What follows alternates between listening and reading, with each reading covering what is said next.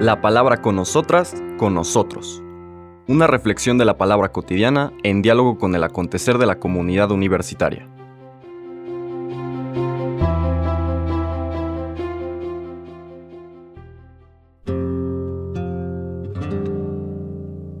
Hola, buenos días. Bienvenidas, bienvenidos a la palabra con nosotras, con nosotros.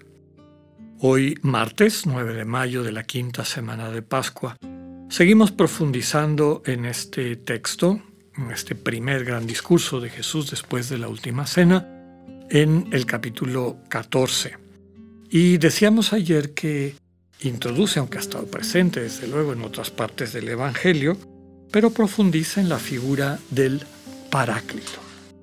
Esta figura nos va a acompañar a lo largo de los próximos capítulos. De hecho, el capítulo 16 prácticamente está dedicado a eso, a explicar este misterio. Vale la pena subrayar eh, qué significa la palabra paráclito. A ver, eh, suele traducirse como abogado, el que apoya, el que nos eh, sostiene, en fin. Literalmente, Paráclito quiere decir el que está parado a mi lado, a mi lado. Era una figura en el mundo, llamémosle así, legal, jurídico de la antigüedad, en particular del mundo griego, en que ante un caso que la gente quería presentarle a quienes decidían, normalmente eran los ancianos, en las comunidades, ya en la, en la polis griega, en la organización política propia del pueblo griego en su democracia, pues había una serie de personas que por su probidad eh, hacían ese, ese trabajo de jueces y juzgaban, es decir, daban un veredicto con base a lo que las partes litigantes o beligerantes les presentaban, dándole la razón o reconociendo la verdad de lo que alguien pedía, en detrimento de quien no tenía esa verdad. Bueno, en ese mundo donde la, la elocuencia del discurso era tan importante, pues había gente que tenía ese trabajo, serían el equivalente de un abogado de hoy en día, ¿no? Es decir, alguien que oía el caso del cliente, de la persona a la que iba a eh, acompañar, de quien iba a presentar su caso, y después con sus conocimientos, sus habilidades de expresión, es decir, discursivas, de, retórica, pues presentaba ese caso mucho mejor que lo que lo podía haber presentado el, querellante, ¿no? la persona que, que quería que se le hiciera justicia. Entonces, se toma de alguna forma esta figura propia del mundo de la época y que todos los que escuchaban este texto entendía, y se le aplica a, la, a esta tercera persona de la Trinidad, este Espíritu, el Espíritu Santo Paráclito. Por primera vez aparece, ya aparece en el Evangelio de Juan un poco antes, pero por primera vez aparece en la literatura bíblica el Espíritu no como una fuerza, que ya encontramos eso en el Antiguo Testamento, en la visión de la antigüedad, a lo mejor detenida o, con dificultad de que madurara en lo que eventualmente se convirtió en la doctrina trinitaria, pues por esta fuerte convicción monoteísta del judaísmo. Entonces, cuando se habla del Espíritu en el Antiguo Testamento, se habla de una fuerza, de una manera como Dios se manifiesta en el mundo, etc. Pero es ya en la tradición cristiana, y yo diría en la experiencia cristiana de Dios, que este espíritu toma no la figura de una fuerza, podríamos decir impersonal, aunque referida al Dios personal, sino en una persona en sí misma. Y lo iremos viendo a lo largo de, de estos discursos de Jesús en el Evangelio de Juan después de la última cena, que se presenta como persona. Y una persona que tiene su identidad como toda persona y tiene una misión, una manera de, estar, de existir, como le queramos describir, y en particular una manera como se relaciona con nosotros y nosotras, con las criaturas. Bien, entonces se introduce en, en la lectura de ayer este paráclito. El Señor tratando de consolar a sus discípulos les dice, es necesario que yo vuelva al Padre para que el Paráclito empiece a operar en sus vidas.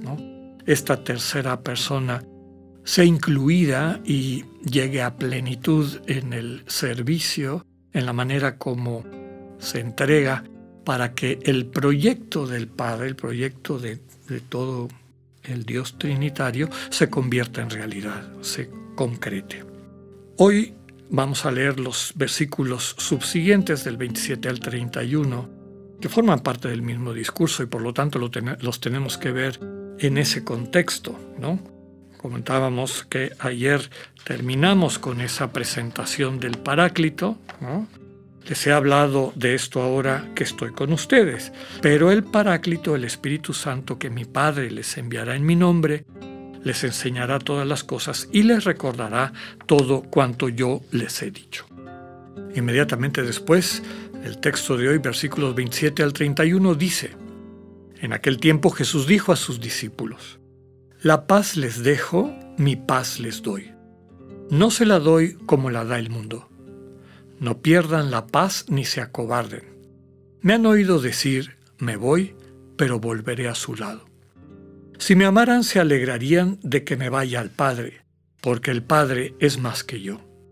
Se lo he dicho ahora antes de que suceda, para que cuando suceda crean.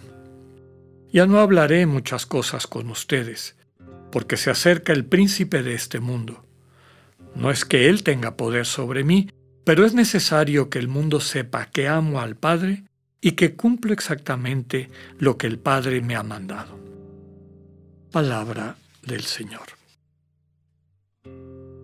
En este contexto de estas, podemos decir, últimas enseñanzas, una especie de testamento espiritual del Señor Jesús a los discípulos, a quienes está dando este discurso, después de la última cena, en la víspera de su entrega en su pasión y muerte, pues vemos una serie de elementos importantes que les invita a que no pierdan de vista.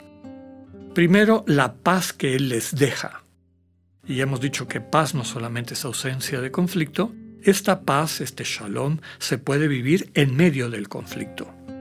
Y de lo que está hablando es de una armonía interna, es decir, de una capacidad de vinculación con el Dios vivo, que para quien lo acoge y se hace consciente, habita permanentemente en su corazón y desde el cual estamos invitados e invitadas a interactuar con el mundo en nuestra vida, esa paz que encontramos en el corazón es un don de Dios, una paz que el Señor constantemente nos la da.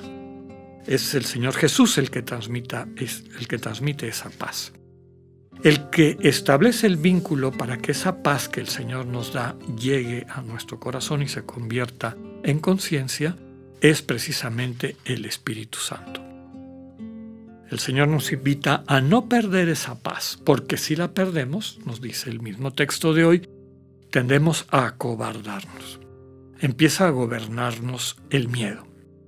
En otra, en otra de las obras de, de Juan, en su primera carta, Subraya que el amor destierra al miedo. Quien ama no teme. Y este amor que nos vincula a Cristo nos da la fuerza para enfrentar la vida de una forma constructiva, cristiana, haciendo presente el amor como hemos dicho. Subraya un tema que acompaña todos estos discursos después de la última cena, que es la partida del Señor al Padre la llegada del Espíritu Santo y en esa llegada del Espíritu Santo la relación con Jesús en un nuevo nivel.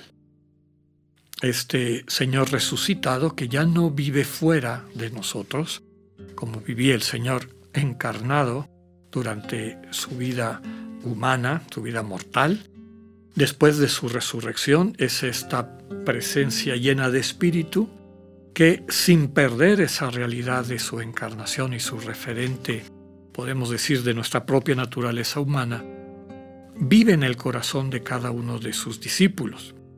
Y entonces eso es el regalo que nos da el Espíritu. El Señor se va, pero va a volver a nuestro lado, va a volver a formar parte integral de nuestra vida.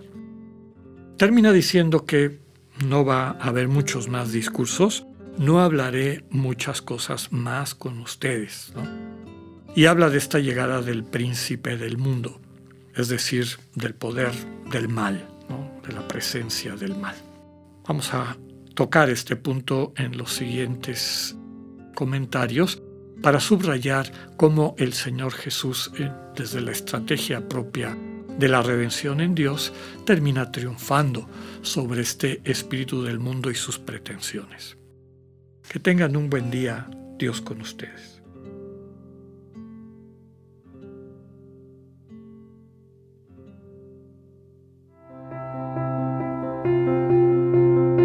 Acabamos de escuchar el mensaje del Padre Alexander Satirka. Escúchalo de lunes a viernes a las 8.45 de la mañana por radiveroleón.com, a través de nuestra app gratuita para iOS y Android o por Spotify. Esta es una producción de Radio Ibero León en colaboración con el ITESO, Universidad Jesuita de Guadalajara.